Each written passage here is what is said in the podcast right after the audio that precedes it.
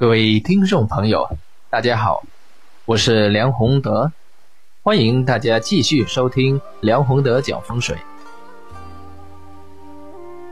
今天我想跟大家聊一下一个很多朋友不太注意的问题，就是鬼片应不应该看？万圣节又应不应该参与，或者让自己的孩子参与？那么这一个呢，其实很多人都不知道，或者说没有这样的分辨能力。现在的商业化的大潮的包装下，我们都知道，鬼片它是有一定的受众群体，有一些朋友特别喜欢看鬼鬼片，既害怕又想去看，追求那种刺激。有些朋友呢。更甚的，就是对鬼神这一滴这一些一点敬畏之心都没有。然后呢，看鬼片的时候，特意找晚上还深夜的时候去看。那这样去看鬼片，到底有没有禁忌，或者说应不应该看呢？其实听到这里面，很多朋友心中已经有认识，不应该看，但是我还是想看。这个其实是因为很多朋友没有真正认识它的最关键的地方。我们古人有一句话，叫做“白天不可以说人，晚上不可以讲鬼”。说曹操，曹操就到。很多人知道有这种现象，但是不知道它的原理何在。其实这个从易经的角度去看的话呢，它是万事万物同气相求。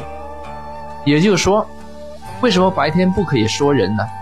你一说，你这个气场，这个点，跟那个人就有联系了。所以经常会有一种现象呢，就是说曹操，曹操就到。你不讲他的时候，他没有来；你一讲，他好像就在你背后里面出现了。你一讲，这个气场跟他相应，所以他就来了。所以既然说人是如此，那么晚上为什么不能讲鬼呢？其实原理是一样的。晚上是属阴，那么鬼也是属阴。你晚上讲鬼的时候，正是这个阴气最盛的时候，所以很多时候是不应该去招这一些禁忌去犯的。那另外看鬼片，其实原理也是一样，你找这个晚上还深夜去看这一些鬼片，那么你想同气相求，那么自然就会发生发生这个。不太好的这种影响，或者说你看完鬼片之后，你的精神其实是受到伤害的。我不知道喜欢看看鬼片的朋友有没有自己感受过？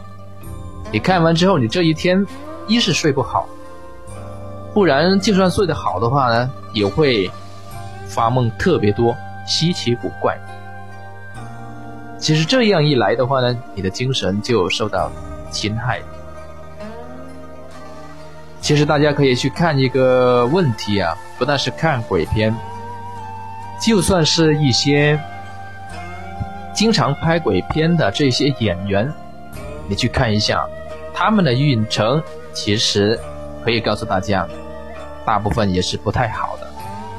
特别是有一些没有做过特殊的处理，就匆匆忙忙去拍鬼片的这些演员，拍完之后。特别是经常拍的这一些，拍完之后，自身是会受到伤害的。这个是其中一个我们要注意的问题。那么另外一个呢，是讲回刚才说的万圣节，同样是商业化大潮的包装下，商家为了追求一些活动，为了促销一些东西。但是有一些家长或者年轻的朋友，他自身也没有分辨的能力，人家这样热闹，他就去参与了。然后呢，在参与的时候扮鬼扮怪，有一些呢，